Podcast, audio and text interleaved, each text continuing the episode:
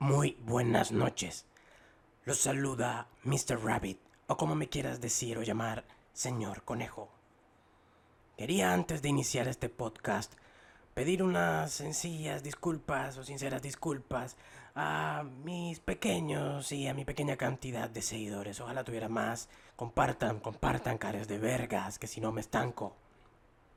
Quería pedirles una pequeña disculpa puesto de que he estado ausente, ya que este podcast quiero que funcione de manera grupal con muchos invitados. Desafortunadamente el tema del COVID-19 ha dificultado mucho las cosas y bueno, me ha costado demasiado. Eh, contactar a algunos, otros se han comprometido, pero me han quedado mal. Así que bueno, eh, creo que este es mi segundo podcast que hago de manera individual, ¿sí? Yo solito este conejo solito en su aldea, en su casita de su aldea. Y bueno, entonces vamos a comenzar. Antes de iniciar este podcast, darle una pequeña introducción. El tema que vamos a hablar hoy es un tema bastante delicado. Hoy se cumplen siete días del asesinato de George Floyd. Vamos a hablarte del preacontecimiento, después del acontecimiento como tal, y lo que ha desencadenado esto que eh, digamos en Estados Unidos en la actualidad, siete días después, está sumergido en un caos profundo. El caos ha reinado. La Casa Blanca el domingo eh, apagó sus luces. O sea, ha sido un inicio de junio bastante, pero bastante fuerte. Eh, ataques cibernéticos, etc. Entonces, sin más preámbulos, comencemos.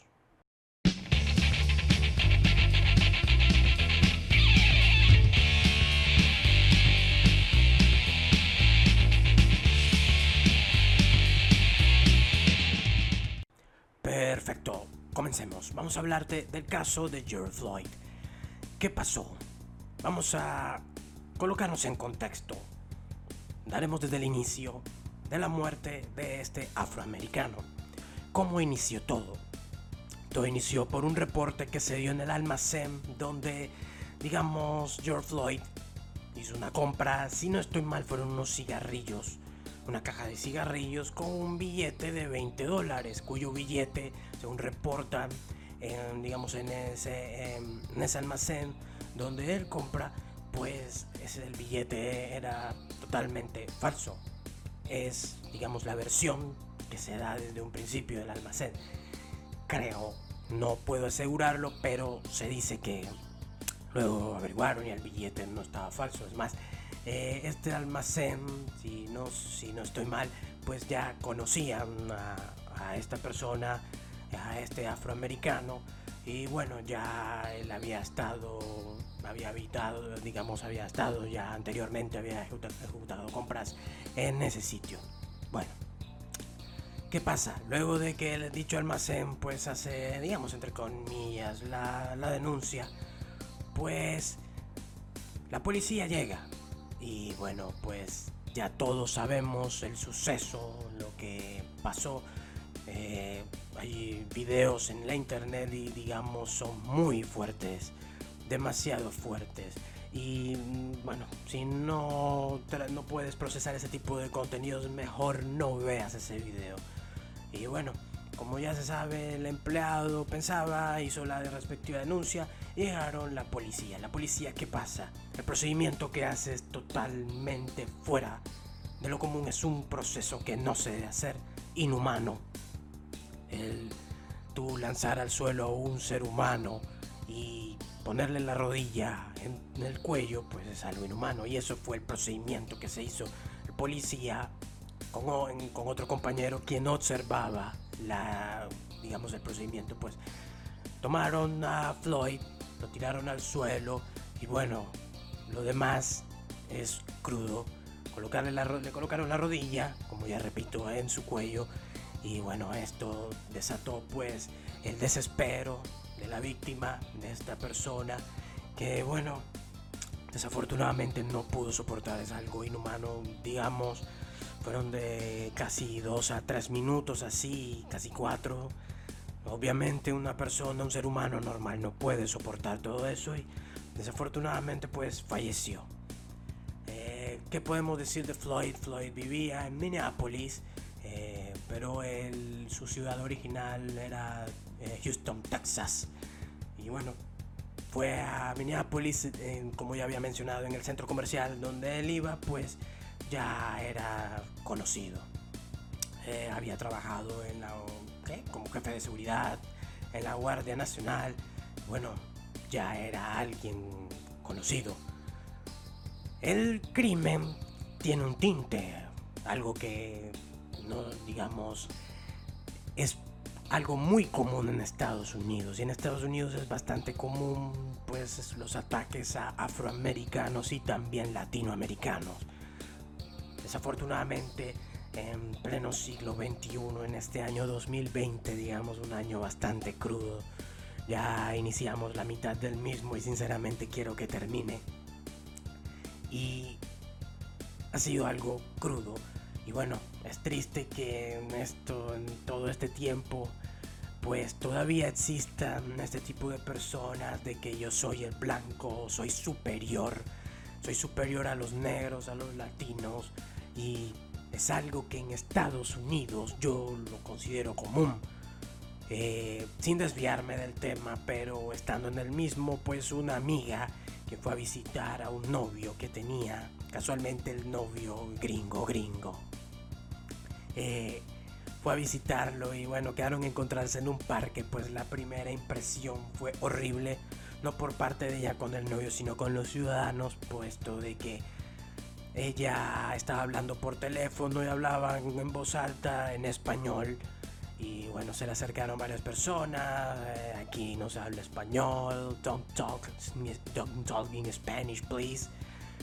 Eh, aquí hablamos es inglés. We are all talking in English. We all speak in English.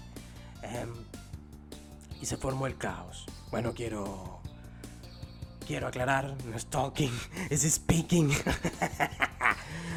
bueno, en fin, eh, hubo problema, hubo caos por eso y eh, pasó un momento bastante desagradable y para, digamos, poner la cereza gigante en ese pastel de mierda que hubo en Estados Unidos cuando conoció a los padres del chico, no querían saber nada de ella por el simple hecho de que ella era latina.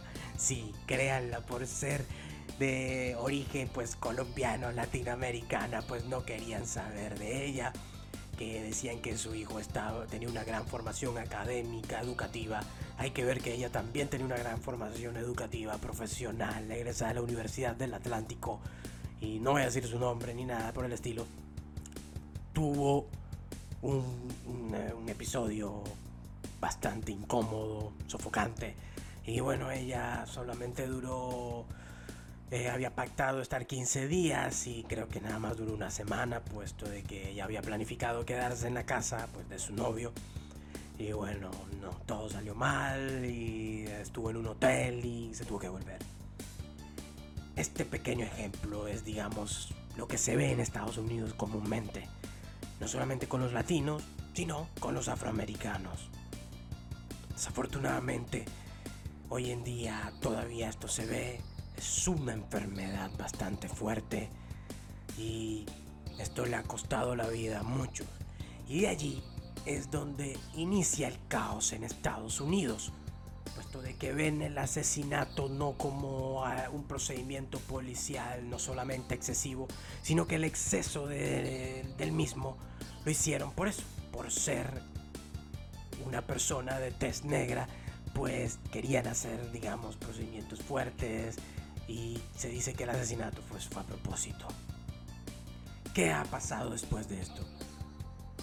Siete días después, en todos estos siete días han habido muchas protestas. El caos se ha desatado en Estados Unidos y ahora te hablo del país en general porque lo que inició en Minneapolis ya se extendió, se ha extendido, perdón, a todos y a todos los estados a todas las ciudades que hay en Estados Unidos. El país ha entrado en un colapso tan fuerte, ha sido tan fuerte el asunto que las protestas han llegado a la mismísima Casa Blanca. Sí, como lo pueden ver a la Casa Blanca. Se dice que Donald Trump el día domingo en horas ya de la noche madrugada, digamos de domingo tirando al lunes, hoy al lunes primero, eh, estabas trinando, estabas, eh, sí, estaba trinando, haciendo tweets, eh, obviamente en la página Twitter, desde un búnker, sí, desde un búnker en la misma Casa Blanca, la cual la misma apagó todas sus luces. O sea, es un momento de caos donde ya hubo una confrontación directa nada más y nada menos que con el presidente de Estados Unidos. Entonces, el asunto es serio. Y a raíz de eso, no solamente las, las digamos, y toda esta lucha, este activismo, eh, sí, no solamente se ha visto en las calles, no. Ahora este activismo también, estas protestas se han hecho de manera virtual. Sí, con la reaparición ni nada menos que Anonymous. Para mí Anonymous jamás se ha desaparecido, simplemente está en inactividad.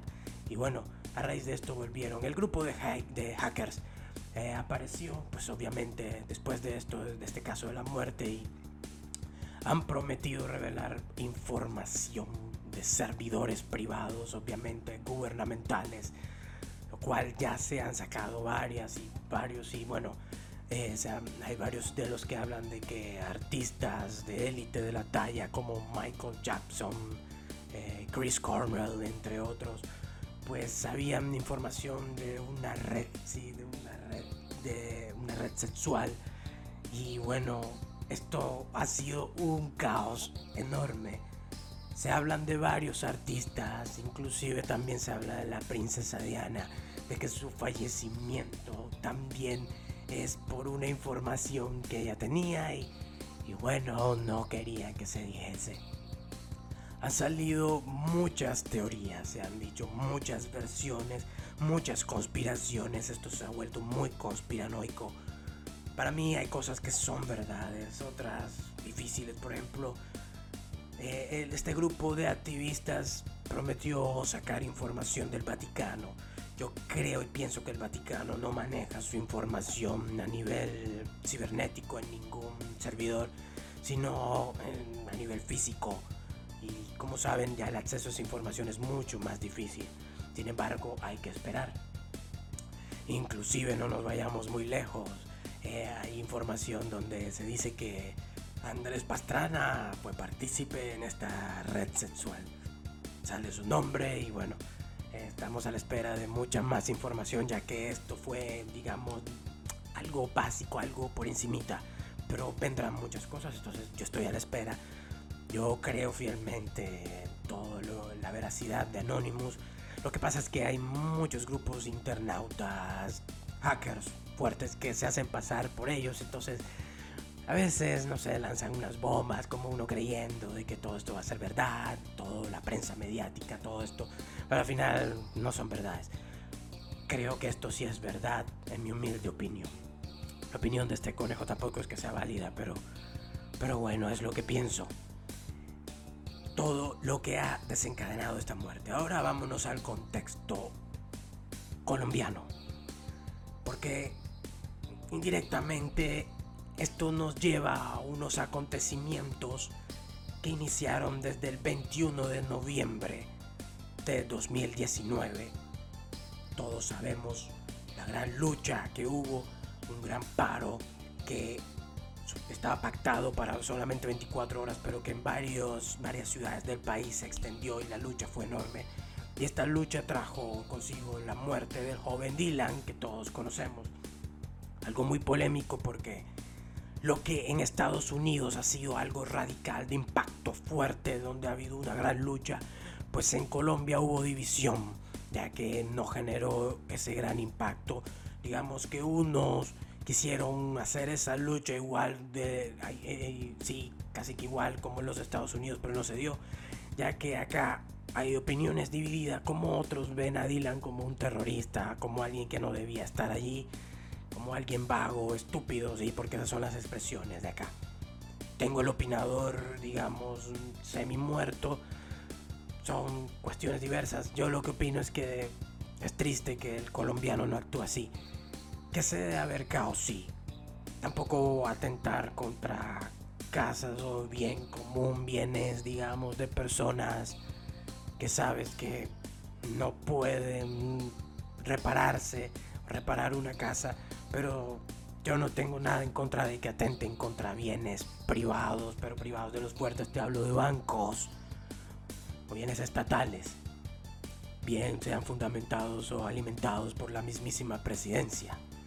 Eso no lo veo malo, creo que es un método de lucha bastante fuerte. Me ha generado gran impacto cómo Estados Unidos ha reaccionado ante esto. La verdad, ha sido increíble, es algo fuerte. Se toma esto como ejemplo, ya que en Colombia desafortunadamente nos han metido los dedos en la boca. Este conejo se ha dado cuenta de todo y es triste, la verdad.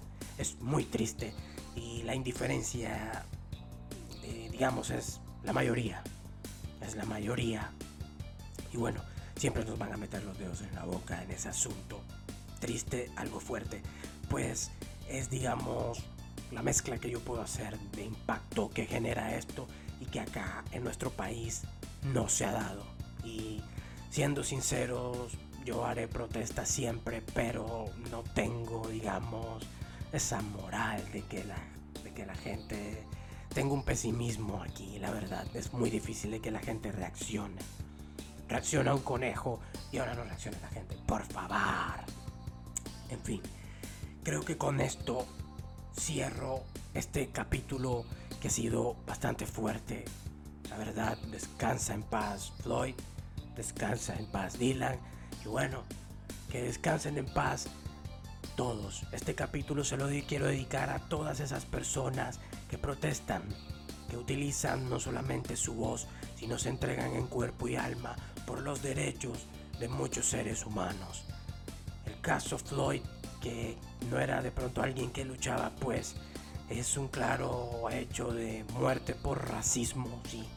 Algo muy racial se ve, se nota demasiado y ha generado un impacto enorme. Y eso es algo de admirar en la gente estadounidense, porque yo te hablé de que en los Estados Unidos el racismo es algo común, pero con esto demostramos de que también en Estados Unidos hay bastante gente que está en contra de eso.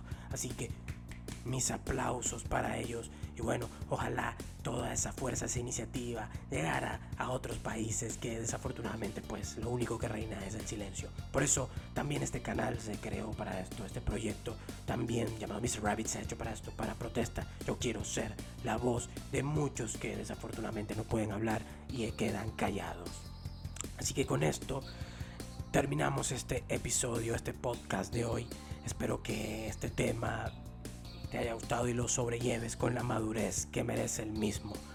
Así que en honor a Floyd y en honor a Dylan, pues fuerza y nadie puede quedarse callado y quedarse quieto en la lucha por sus derechos.